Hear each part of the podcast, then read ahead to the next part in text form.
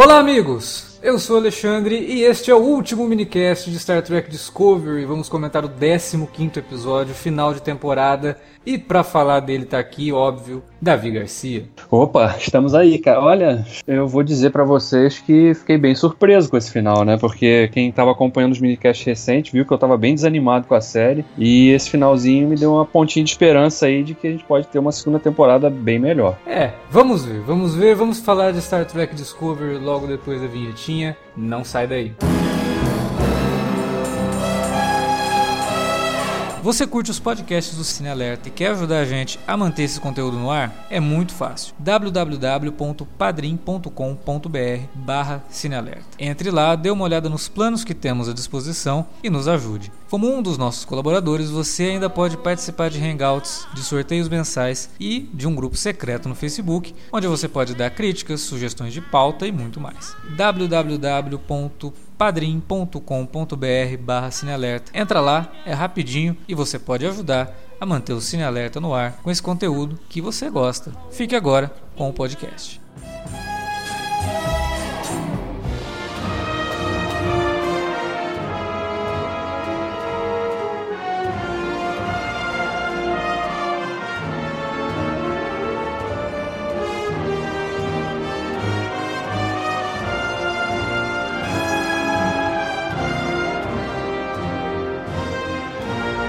Antes de mais nada, queria dizer para os ouvintes o seguinte: eu sei que, porra, parece que a gente é muito chato, a gente fica querendo desgostar da série, e isso não é verdade. A gente não estaria aqui gravando o minicast se a gente estivesse assistindo uma série para não gostar. Né? A gente vai com toda boa vontade, agora eu não posso fazer nada se a série utiliza de recursos narrativos que estão mais do que ultrapassados e trazem os problemas que a gente vem apontando nos últimos meses aí. É, dito isso, eu vou meio que fazer coro com o que o Davi começou dizendo ali na introdução, mas com um pouquinho menos, um pouquinho mais devagar no, no andor. É, não achei que o episódio final foi um desastre tremendo mas o que ele tinha para oferecer, assim, na minha opinião, ele não oferece. Ele acaba soando muito anticlimático para mim. E no final, quando ele resolve tentar juntar tudo com uma coisa mais Star Trek mesmo, no discurso, ele não me convence, porque me parece, quer dizer, me parece não. É, eu até revi o discurso para lembrar direito, ver que eu não, não, não, vou falar bobagem aqui. Mas é o discurso do Kirk totalmente reciclado lá do Star Trek Além da Escuridão. Me soou falso, me soou algo que não não não estava planejado aquele momento e vamos fazer isso porque a gente tem que encerrar a temporada aqui e na segunda temporada a gente vê o que, o que acontece. É, o Felipe falava várias vezes, ele não está aqui hoje, mas vou repetir o que ele falava há algumas semanas já, que das primeiras temporadas dos spin-offs de Star Trek, Discovery, mesmo tendo vários problemas, é bem melhor do que, por exemplo, a primeira temporada de A Nova Geração. Talvez não Deep Space Nine, mas Deep Space Nine também teve alguns problemas na primeira temporada, porque ela ainda não era uma série é, serializada, né, com, com, com, um roteiro pensado a longo prazo. A primeira temporada dela é, é bastante convencional. E Voyager também, a primeira temporada é bem problemática.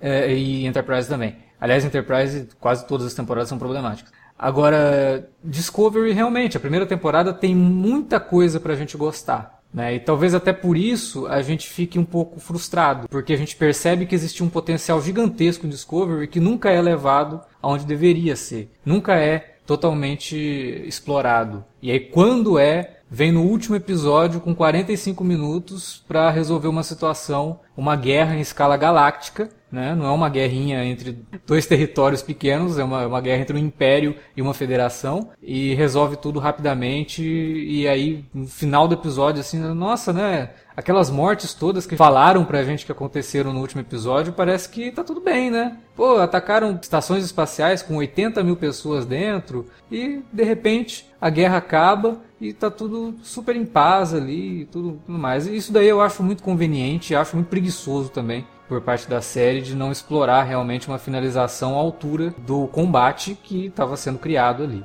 É, eu, eu, eu, concordo em parte com isso, né? Eu acho que realmente a série acabou nesse final pegando resoluções muito fáceis para resolver o conflito que, que ela mesmo explorou, né? Ou, ou pelo menos tentou explorar, sem mostrar muito, né? As consequências daquilo. E, mas eu acho que foi uma, uma decisão também que não tinha muito como fugir. Se eles quisessem manter o mínimo da aura do que é Star Trek, do que, que representa a Federação, a Starfleet e tal, eles não poderiam simplesmente abraçar o que foi ridículo, a, questão da, da almirante lá, da, né? Ela sancionar a de... Primeiro de, né, a gente já tinha discutido isso, colocar a Giorgio, é, a imperatriz, comando, né? no comando. E segundo, concordar com a solução que ela encontrou, de, né, não, simplesmente estourar uma bomba aqui, explodir esse troço todo aqui, e a gente é, vai desestruturar o centro de, né, como se fosse ali a, uma espécie de capital ali do Império Klingon ali. A gente vai desestruturar as casas e aí vai, né, assim a gente vai ter uma chance de recuperar a dianteira nessa guerra, né. Aí ela, peraí, a pessoa que, é o, que ocupa o cargo máximo do, militar dentro da frota, que tem aqueles ideais que a gente já sabe que eles existem antes de Discovery, né? Porque a Enterprise trabalhou isso 100 anos antes. E aí você vê uma pessoa dessa disposta assim, sem nem pensar duas vezes, né, a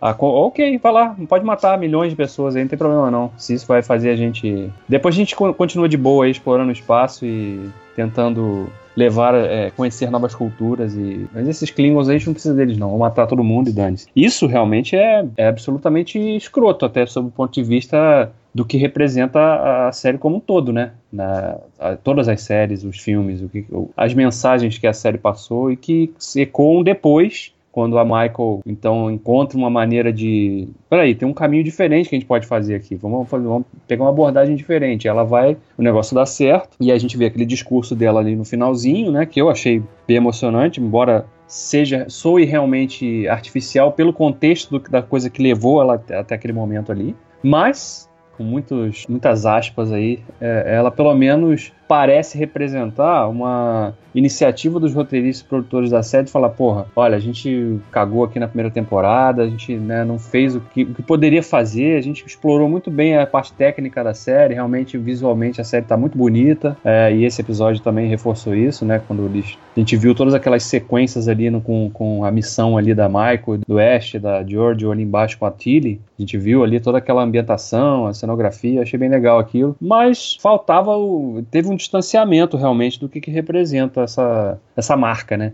E aí, pelo menos, acho que é os, são os caras falando: gente, a gente reconhece, mas olha só, vamos fazer uma correção de curso aqui agora. E daqui para frente, a gente vai contar as histórias da maneira que devem ser contadas, sem colocar é, desvios que, não, que não, não refletem o que, que, que, essa série representa, o que, o que foi pensado na década de 60 e que foi tão explorada décadas afim aí. Então agora eu quero crer que esses caras vão abraçar isso e vão fazer o negócio de forma mais decente daqui para frente, né? Quando a série retornar. Não sei nem se vai ser no final desse ano ou início do ano que deve ser provavelmente no início do ano que vem, né? Sim. A não ser que eles dividam novamente, né? Pra dar esse espaço de produzir 15. Eu espero que não seja também 15 episódios. Eu espero que reduzam aí, porque é. foi um pouco é cansativo. necessidade, né? Não, não, não é. há. A gente, a gente comentou, depois do. Principalmente depois do. Nessa segunda metade, a gente, particularmente aqui, criticou bem mais a segunda metade, né, do que a primeira. A primeira, apesar do, dos seus probleminhas, ela ainda tinha episódios melhores, assim, né, na nossa concepção aqui. Né, você que está ouvindo não, não, precisa concordar com o que a gente está falando, mas é a forma que a gente enxergou. E esse final, apesar dos pesares, para mim, é, ele pelo menos serve como uma, uma correção de curso. Eu é, espero que seja isso. A gente tem que analisar algumas coisas, por exemplo, óbvio que ah, Almirante foi lá e sancionou um negócio lá. Eu sei que muitos fãs vão falar, pô, mas o pessoal lá da sessão 31 vivia fazendo isso e não sei o que. Isso acontecia lá em Deep Space Nine, aconteceu no próprio Into Darkness, né, no Star Trek 2, do J.J. Abrams. Só que não representava o ideal da federação porque eles eram de uma facção dentro da federação secreta e tal, que tinha ideais deturpados e que normalmente existia algum tipo de consequência para aqueles atos. O almirante lá, vivido pelo Robocop no, no, Star Trek, ele se revela o verdadeiro vilão e morre. É, vários personagens que aparecem lá no Deep Space Nine acabam sendo presos, acabam sendo revelados, e aí realmente você tem uma consequência daquilo. No, no Star Trek Discovery, o que a gente vê que caminha para aquele discurso da Michael aquele discurso, ele, para ele acontecer, você precisa transformar a federação num, num antro de gente idiota, estúpida.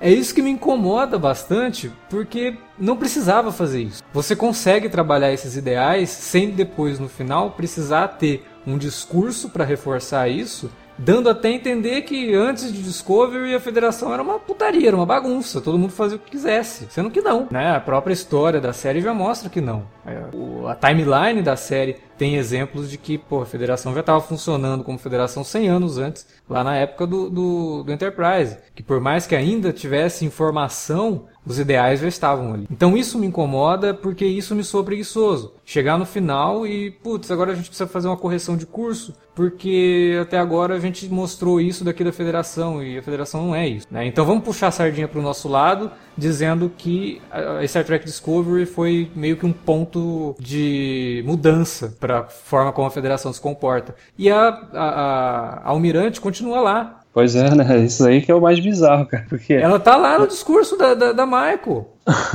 Sabe, essa mulher é. tinha que ter sido, olha, peraí, gente, eu tô aqui, ainda bem que eu tô aqui, eu consegui fazer com que os Klingons, né, assinassem lá um acordo de paz com a, com a Laurel, que também é uma coisa depois eu chego lá, que eu achei bem, bem conveniente. É, mas essa mulher aqui é responsável por quase ter dizimado os Klingons. E a gente vai simplesmente ignorar tudo isso? Eu vou assinar um termo de confidencialidade aqui e beleza? Quer dizer, que ideais são esses que eu estou defendendo, sendo que eu estou sendo hipócrita aqui falando tudo isso que, e a pessoa que sancionou isso está aqui do meu lado me condecorando. Quer dizer. O ideal é porque assim, eu entendo, né? Eu não sou tão entendido de Star Trek no cânone todo como você, o Felipe, porque eu não vi, eu não terminei de ver todas as séries ainda. Eu entendo o seguinte: o, o, o ideário da federação da Starfleet ele, ele tem que valer não só para quando eles estão dominando alguém, ou tem um potencial de dominância, mas principalmente quando eles estão né, em, em, em baixa ali, né? Você não pode valer ah, vale agora, mas não vale. A regra vale agora, mas não vale para esse cenário aqui. Tem que valer sempre, né? É assim que, um, pelo menos, uma, uma entidade ou uma organização que se diz tão disposta a, a explorar culturas diferentes e tem que saber lidar com, com esse tipo de conflito. Então, tá. Então, quando alguém não aceitar, a gente explode eles. E quando ele aceitar, a gente vira amiguinho. Exatamente. É muito estranho. E como eu falei, o acordo que a Laurel faz com as casas é muito bizarro, cara. Porque o plano todo da Michael depende da Laurel conseguir fazer o planeta Klingon de refém. né? Porque, olha, eu tenho aqui uma bomba. Se vocês não aceitarem o que eu tô dizendo, eu vou explodir tudo e aí já era, gente. Vamos acabar com essa guerra? Nossa, sério? É. É, é, aquela cena é até curiosa, né? Porque ela começa a fazer o discurso, a Laurel, né? Eu digo, começa a fazer o discurso lá para as outras casas, né? Aí, né, eu tenho que ser ali. Aí, aí todo mundo começa a rir. Aí ela, ah, vocês estão rindo aí? Então olha só, é o seguinte, ou vocês aceitam ou vai todo mundo pro saco. É legal, cara. Isso aí vai, vai dar certinho esse, essa liderança aí. Porra, a série perdeu a oportunidade porque, pô, durante a temporada toda, a, Star Trek Discovery fez um, um grande serviço à representatividade, colocando a Imperatriz no, no, universo espelho, colocando a Capitã no começo da série, colocando a Michael como protagonista, quer dizer, mulheres fortes sendo representadas ali. E ela perdeu a chance de utilizar a Laurel como uma líder Klingon feminina, forte, né? E aí não, é uma chantagem, na verdade. E eu fiquei até curioso, onde estava o Ash, né, naquela altura, porque foi outra coisa também que foi mal, mal, bem mal explicada, né? Porque a gente tinha visto dois episódios atrás, a Laurel tinha feito uma, um, um, procedimento lá para que o Ash não fosse controlado pelo Vok, né? Pela, pela personalidade do Vok. Aí Beleza, aí você acha, pô, tá, o Ash então não é mais o ele não tem mais o Vok ali nele, né? Não, tem, mas ele acessa quando é conveniente pro roteiro. Quando é conveniente, ele é uma fala muleta, Klingon, né? Ele... É, é uma muleta foda, mas ele fala isso no episódio passado, né? Ele fala, não, eu tenho acesso a todas as memórias dele, uhum. mas ele não tá no controle. Mas, porra, é uma muleta foda, porque qualquer coisa que acontece, ó, o Ash ali, ele é meio Klingon, meio humano, mas o lado humano sempre fala mais alto, é, que não é tão bem construído, porque isso daí já aconteceu em Star Trek, a 7 de 9 lá no Voyager, ela era uma Borg, né, que é revertida à condição anterior dela e ela vira membro da tripulação. Então eles utilizam a, o conhecimento Borg dela de vez em quando e tal. Só que aqui é tão mal desenvolvido assim que ó, só fizemos um procedimento e ele ficou bonzinho de novo, ele quer se redimir e tal. Pô, tá, vamos aceitar aqui porque é o que a série está oferecendo. E essa cena da Laurel, ela me fez lembrar inclusive que esse episódio foi co-escrito e dirigido pelo Akiva Goldsman, que é o cara que a gente vive criticando aqui que é o showrunner da série, que também é responsável por vários roteiros e pela produção de, dos Transformers. Ah. E essa situação de, olha, me sigam ou vou explodir tudo, a gente vê em vários filmes dos Transformers. Tem diálogos risíveis do, do Optimus, por exemplo. É, no, no- no Transformers 4, ele liberta lá uns, uns Transformers antigos que estavam enterrados. Né, pré-históricos e tal, ele fala pra eles: Eu agora sou seu líder e dei liberdade a vocês. Juntem-se a mim ou morram. Oi? E ele é um mocinho, né? Ele é o mocinho, ele é o herói. Quer dizer, tá na mesma vibe do que a, a Laurel faz aqui com os Klingons. Aí alguém pode dizer, não, mas os Klingons funcionam assim. Eles funcionam na base de mostrar força, né? Quem tem o poder que, que é o líder. Ok, mas a série poderia ter trabalhado isso de uma forma que não ficasse parecendo que ela fez o planeta inteiro de refém. E que isso. Porque fazendo isso acaba se tornando frágil essa, É, essa você diminui, dela. diminui É. a personagem, né? E, e- e de fato fica. Tá, ela vai ser traída. Na primeira oportunidade, ela vai ser traída, né? Sim. Alguém vai apunhalar ela pelas costas. E o episódio tenta, cara. Olha que tem uma fala dela que eu falo, olha, eles foram pra um caminho legal aqui, né? Que quando eles encontram com ela e aí a, a Michael explica pra ela, olha, queremos que você seja a líder, você tem que ser a pessoa que vai unir as 24 casas lá. Ela fala, mas eu sou ninguém. Que remete à fala do próprio Vok no primeiro episódio, quando o Tukuvman, né, chama ele, Aham. e ele fala, ah, você é Vok, filho de ninguém. Isso. Né? Então remete a isso, pô, olha que rima bacana, eles vão conseguir fechar isso direito. Não, vamos só utilizar uma- um outro recurso narrativo tosco. Mas é, ali também, né? Aí não sei também, vão, vão ser o advogado do diabo ali. Se, também se, colo, se ele colocassem a, a Laurel fazendo o discurso e todas as casas aceitando prontamente, também ia ficar esquisito, né? Dada Ah, sim, a natureza claro, dos claro. Klingons, né? Mas é todo, é todo o desenvolvimento, né? É o que é chegado ali para que, que aquilo seja a resolução. É, Né? É, claro que isso poderia. ter- é, A gente estava até discutindo ontem. A série tinha poucas formas de resolver as situações. E para todas elas, ela escolheu a forma mais fácil, a forma mais óbvia. Né? Ah, no, no programa anterior, tinha falado que estava caminhando por uma coisa que provavelmente aconteceria da Michael eh, fazer um motim de novo contra a, a Georgial, porque agora a Georgial era a imperatriz, e aí todo mundo se uniria a ela, e aí fecharia o ciclo, né? No, no primeiro motim, ela acaba levando a morte de todo mundo, mas no segundo todo mundo perceberia que estavam fazendo a coisa errada, e aí quando ela se levantasse para fazer o motim, todo mundo se uniria a ela. É o que acontece aqui, porque isso era o mais óbvio, né? O É. caminho da série estava levando para isso. E, e- e esse foi um dos exemplos. A série, as resoluções que ela busca são as resoluções mais fáceis. Ninguém tentou assim, gente, vamos pensar um pouquinho fora da caixa, vamos tentar amarrar isso de uma forma convincente, porque é aí que, que esse que é o problema para mim. Como todas as formas de resolução são essas fáceis, não, não é convincente pra mim. Me soa artificial. É, gente, a gente chegou aqui e o único jeito da gente resolver é isso. Não tem o que fazer, entendeu? É, é. Quando na verdade até poderia ter. Mas ninguém pensou, ninguém se preocupou. A gente falou semana passada que existe uma falta de cuidado nos roteiros. E é isso que a gente percebe aqui. Falta de cuidado mesmo. Um bom exemplo desse, dessa falta de cuidado e de até, sei lá, eu vejo até como uma falta de respeito ao espectador também, de não confiar no espectador, na capacidade cognitiva do espectador de entender uma metáfora. É uma cena com o Ash, que ele tá lá, eles vão lá conversar com ele para tentar convencê-lo aí até Cronos, né? E ele tá vendo umas fotos lá do, do- dele, no barco dele, pai dele, não sei o que, e ele tá fazendo um nó. Aí ele explica o negócio, eu tô fazendo esse nó porque foi o primeiro nó que eu aprendi a fazer, e esse nó me conecta com o meu passado. Cara, Me amarra, né? Me amarra. Me amarra, né? é, me amarra com o meu passado. Cara, por quê? Né? A metáfora tava ali. não- A partir do momento que você explica a metáfora, não é metáfora mais, né? É. Dentro do, da obra que- ela tá inserida. Falei, gente, né? É, é meio como que os caras ao longo da temporada eles fizeram com, com o Saru, né? E vê que toda, toda hora que, ele- que a escama dele, né, ficava oriçada ali, alguém falava assim, pô, o que que foi, né? Você tá sentindo alguma coisa? Porque a gente já entendeu lá atrás no início que já explicaram que aquilo era um, um alerta dele. Você não precisa falar que, perguntar se o cara tá sentindo alguma coisa. É mais ou menos a mesma, mesma linha, né? De, de você tá o tempo todo batendo pro espectador. Parece que o cara, assim, são as pessoas que assistem com o celular na mão. É aí o cara, acho que, de repente, o cara não percebeu que o Ash tava ali é, fazendo um nó na corda, aí tem que botar o cara falando também, porque aí o cara vai ouvir, pelo menos. Aí ele vai olhar, ah, tá, ele tá com a corda, então amarrou passar, tá. Obrigado, hein, o seu roteirista. Você sabe que isso que você falou faz muito sentido, porque é uma série para streaming. Né? E no streaming nem sempre a pessoa está assistindo na TV em casa, está assistindo no- indo para o trabalho, no celular mesmo, né? Então Aham. são coisas que desviam a atenção, me parece que é uma preocupação muito grande dos roteiristas em ficar lembrando. Se na TV existe aquela coisa de que, olha, aqui tem o espaço do intervalo, então quando voltar, algum personagem joga exposição pra caramba pra contextualizar o que aconteceu no, no último bloco. Uhum. E aqui tá ficando pior, né? Porque tá explicando coisa que tá acontecendo ali. Na cena, né? Exatamente. É, eu, eu volto a insistir naquela tecla de que a gente até discutiu, né? Eu acho que essa primeira temporada ela teve essa produção tão, acho que bagunçada, desencontrada até na, na, num refinamento de roteiro por conta da, da saída do Fuller, né? Que já tinha, de repente, estruturado a temporada de um jeito e acabou indo por outro caminho, mas aí acabaram, tiveram que fazer roteiros às pressas, né? Porque quando a série estreou, e foi em setembro, né, de 2017, eles já estavam gravando o finalzinho da temporada, ou seja, já, não tava mais como, já não ia ter mais tempo de fazer correção de curso ali, né? E parece que quando eles estrearam a série, viram que o negócio já tava, pô, mas já tá feito, né? Não tem mais que, como corrigir isso agora. Vamos pelo menos fazer plantar alguma semente aí pro, no último episódio pra talvez realmente colocar essa série do jeito que acho que a maioria dos fãs espera que ela seja, né? E aí a gente chega naquele ponto do, do que, né, você falou que é um fanservice bem covarde, né?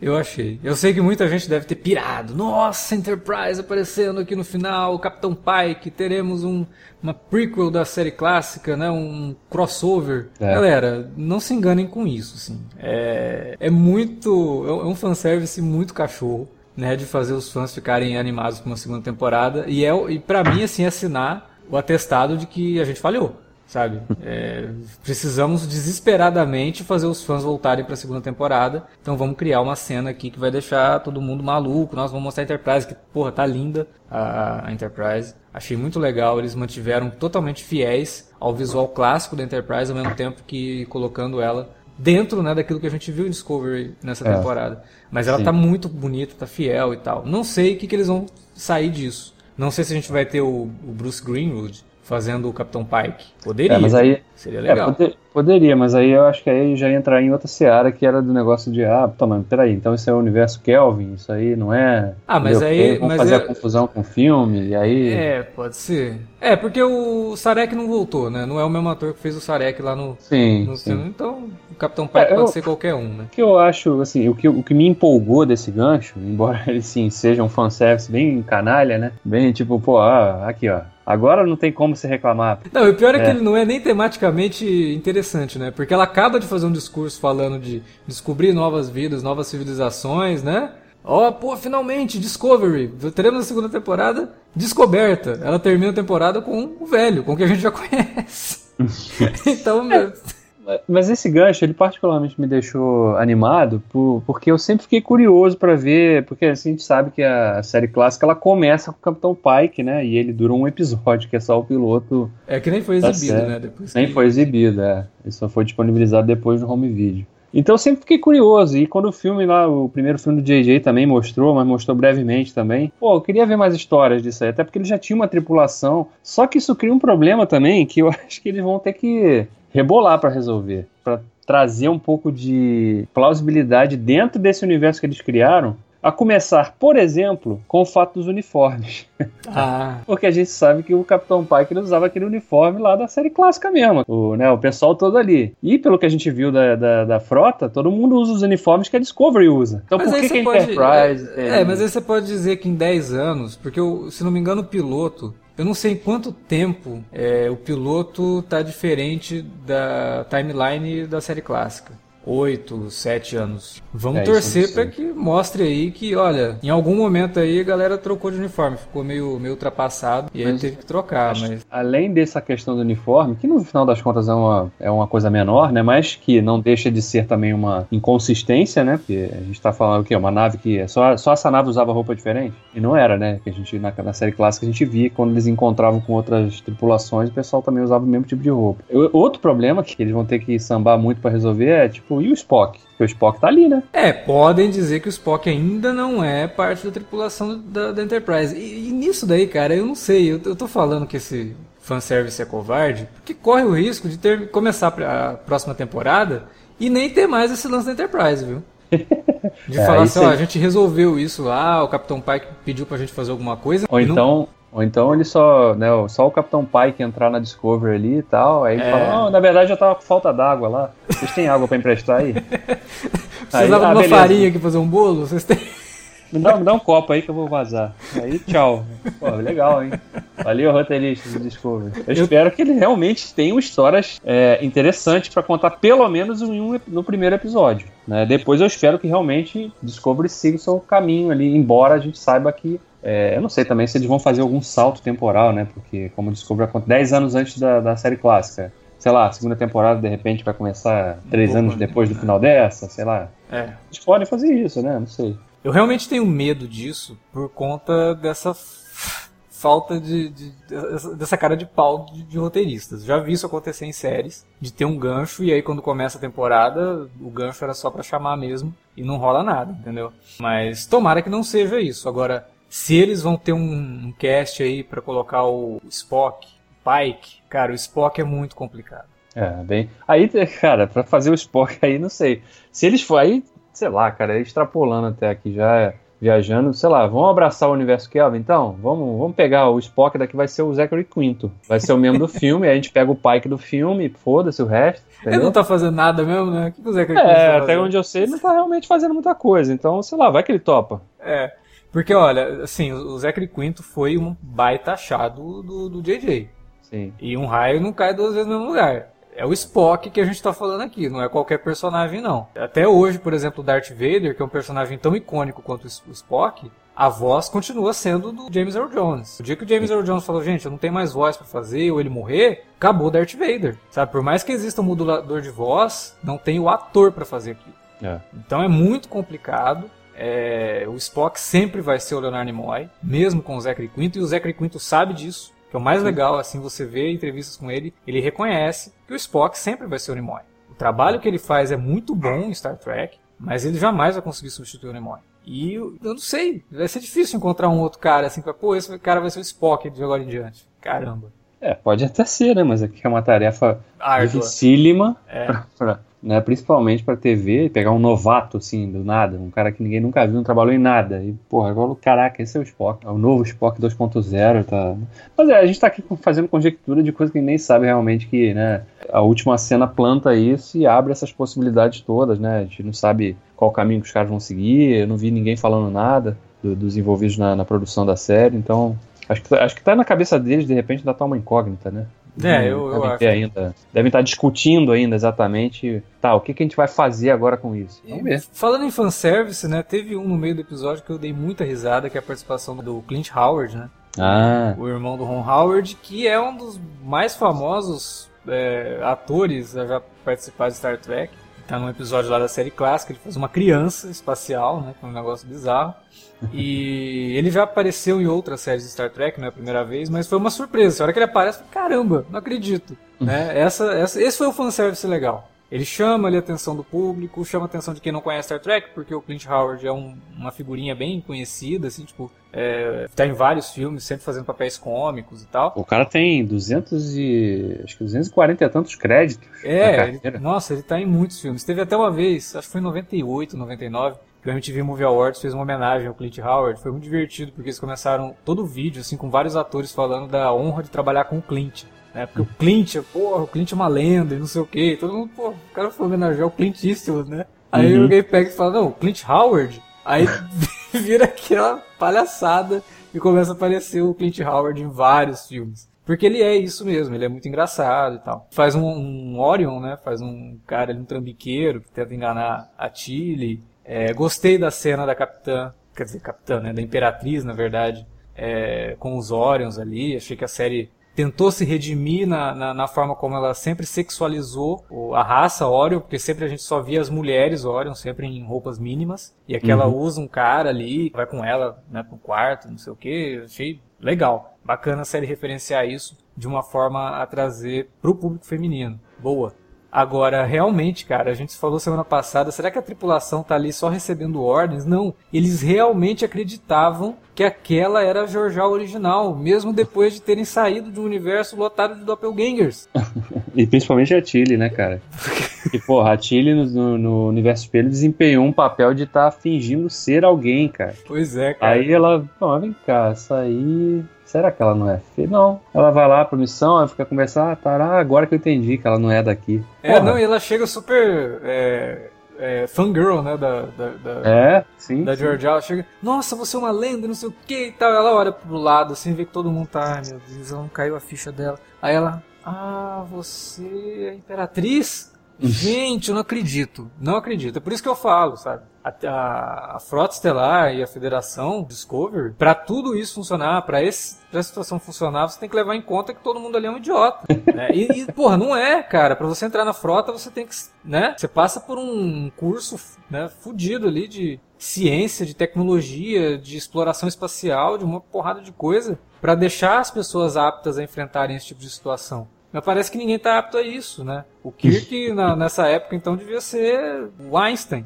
da federação, né? Da, da Frota Estelar. Porque, porra, é, quando você vê lá na nova geração, o Picard é mó erudito, cara.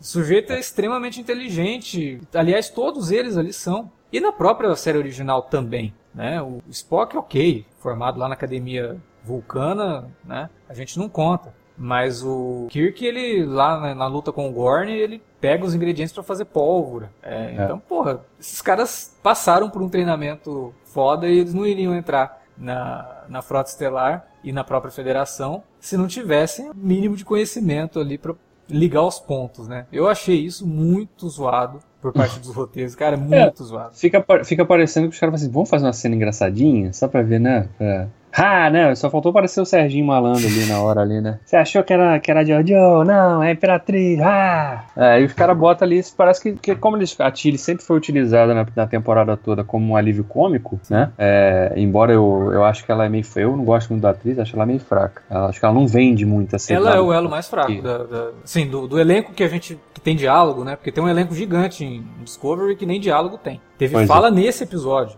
Né? A Sim. tripulação da Discovery a gente não consegue ter nenhum tipo de ligação emocional. São só é. três personagens agora. Que é o Sim. Stamets, a Michael... Ah, quatro, né? Stamets, a Michael, o Saru e a Tilly. Só. Isso é meio complicado, assim, eu já acho. Isso diferencia ela de uma forma bastante negativa em relação às outras séries de Star Trek, né? Que tinha uma tripulação bacana, lembrava o nome dos personagens. Sim, é verdade, né? Tinha, tinha essa aposta, né? A gente vê tantos. E, e, fico até curioso, a gente já falou isso aqui em minicast passados também, né? De personagens ali. Qual é a história daquela personagem ali que ela é meio androide, né? Sei Sim. lá, eu queria saber qual é, de onde ela veio, qual é a ligação dela. Não falam, cara. Foram 15 episódios e não, não se preocuparam, né? Em, em trazer um mínimo de contexto desses personagens, assim, que a gente tá vendo ali. Que é outra coisa que eles vão ter que trabalhar bem melhor, né, na próxima temporada, eu espero, né, porque... Tem que dar voz pra esses personagens, né? tem que dar voz pra eles, senão são meros, é. meros figurantes, adereço de cena. Até uh, Orville, né, The Orville, que foi uma série bastante divertida que estreou junto com o Discovery praticamente, lidava com isso, cara. Todo mundo da tripulação ali, você sabia a história de cada um, tinha episódio que lidava com o histórico de um personagem. Pô, mas como assim você é mega inteligente e é só um piloto? Ele, não, eu não gosto que as pessoas ficam me tratando por eu ser mega inteligente. Eu quero ser aquilo que eu quero ser, né? Não, não quero ser o CDF da turma.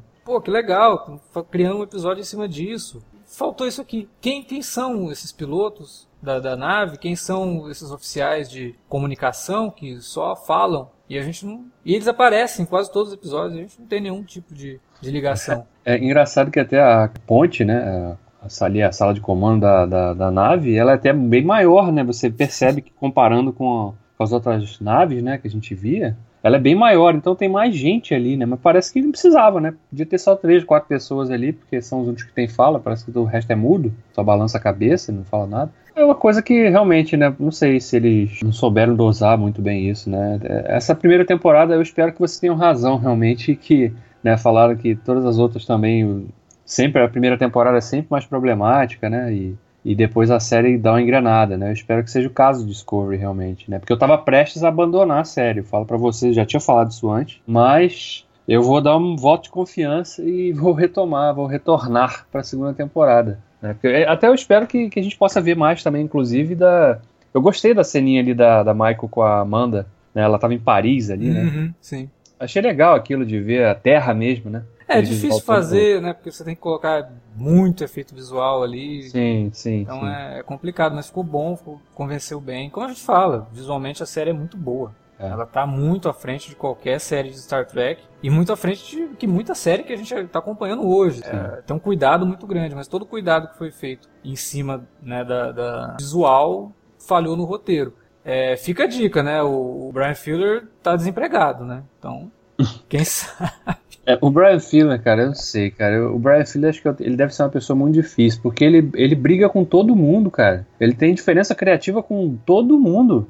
Não é possível que ele sempre tenha razão, será? Impressionante, né? Ele saiu de mais uma série aí recentemente. mais nem... duas, na verdade, né? É, saiu da. é, saiu de American Gods e saiu da outra aí, que ele que nem começou a gravar ainda. Pô, quer dizer.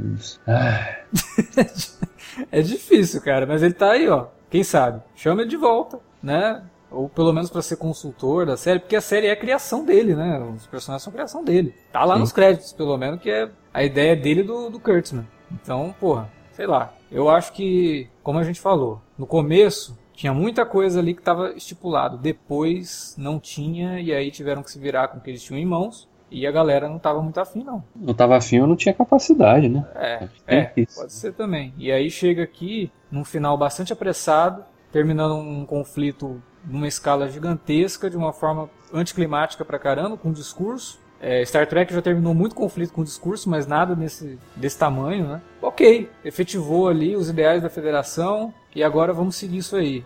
Cara, eu pago pra ver.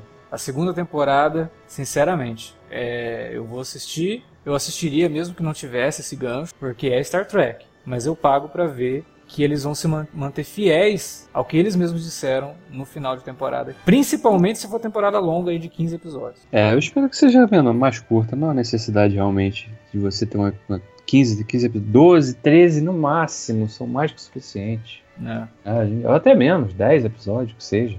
Aí você tem tempo para, né? Pô, vão ser 10 episódios, a gente não vai estrear esse ano, vai estrear só em fevereiro do ano de 2019. A gente vai ter aí pelo menos uns oito meses para fazer a produção dessa temporada, discutir os roteiros, refinar os roteiros. É, a minha sim, preocupação é com a CBS. No final, no final das contas, a CBS quer essa, uma série do serviço de streaming da CBS, né? Que aqui a gente vê pela Netflix, né? E aqui em vários territórios, porque a Netflix ela é parceira da CBS nessa empreitada, mas no fim, o interesse principal é da CBS, porque ela quer dar um, um, um gás lá no serviço de streaming dentro dos Estados Unidos. E para isso ela precisa de conteúdo. E ela não tem. Ela tem pouco, né? Ela só tem Good Fight, praticamente. É. Né? De, de marcas uma, assim Tem agora. uma outra série também que tá estreando agora, que já tá renovada pra uma segunda temporada também. E Discovery. É. é. e The Good Fight eu acho que não tem uma, uma relevância tão grande, né? Acho que não chegou a ser como era a série original lá, o The Good Wife, né? Porque ela é um derivado, né? É um derivado, né? Eu acho até engraçado que eu acho até a Good Fight melhor, assim, mas eu não sei se é porque como ela ficou restrita lá ao serviço de streaming, né? E era a primeira série, né? Porque o Star Trek só estreou depois, que era hum. para Star Trek inaugurar o serviço de streaming, né? E aí teve aqueles atrasos sucessivos e aí acabou que Good Fight estreou primeiro. E foram 10 episódios só, eu gostei bastante, mas é isso, né? É, é, é, um serviço que pra, é uma plataforma que é paga e, portanto, as pessoas só vão continuar pagando se tem coisa nova para ver, né? Para ficar vendo reprise do que passa na TV aberta, complicado, né? É. Eu acho que é aí que vai pegar, porque eu não sei se a CBS vai ter essa paciência. Ah, não, vamos estrear Discovery só quando der. Aí não, eu até acho que, ó, talvez não estreie realmente até o final do ano, vai ficar aí para começo de 2019, beleza. Mais do que isso, eu acho que a CBS não vai ter essa, essa paciência. Não.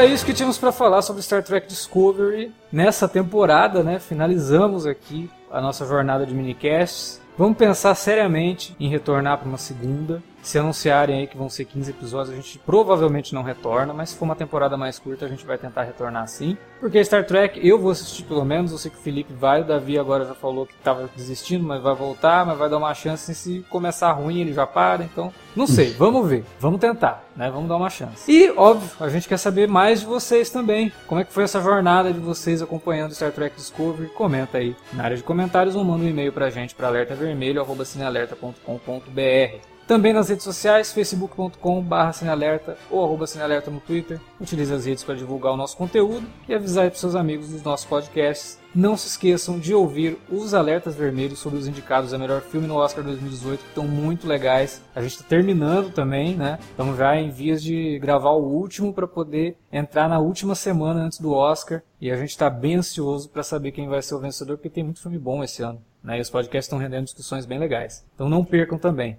E não percam os nossos minicasts de Arquivo X. Se vocês estão assistindo Arquivo X, ouçam os nossos programas que estão bem, bem bacanas. A gente até está gostando da temporada. A gente sabe que tem os altos e baixos, mas está bem divertido. Tem coisas legais acontecendo, mais do que na, na, temporada anterior. Então vale a pena ouvir e assistir. O último recadinho é aquele do www.padrim.com.br/barra cinealerta a melhor forma que tem para você ajudar a gente a manter o nosso conteúdo no ar aqui, entra lá, dá uma olhada nos planos, o menor que você puder ajudar já é de grande ajuda. Se você não puder nos ajudar, não tem problema, a sua audiência já é de uma ótima ajuda. E sempre comente aqui nos podcasts, né? A gente sempre fala que o comentário ele acaba sendo também o combustível para a gente continuar fazendo, porque é o que mostra onde a gente está errando, onde a gente está acertando, o que a gente tem que fazer. Né? Novamente, muito obrigado pela audiência nos minicasts Star Trek Discovery. Vamos ver o que acontece aí. Continuem nos ouvindo nos outros podcasts. Valeu, galera. Até a próxima.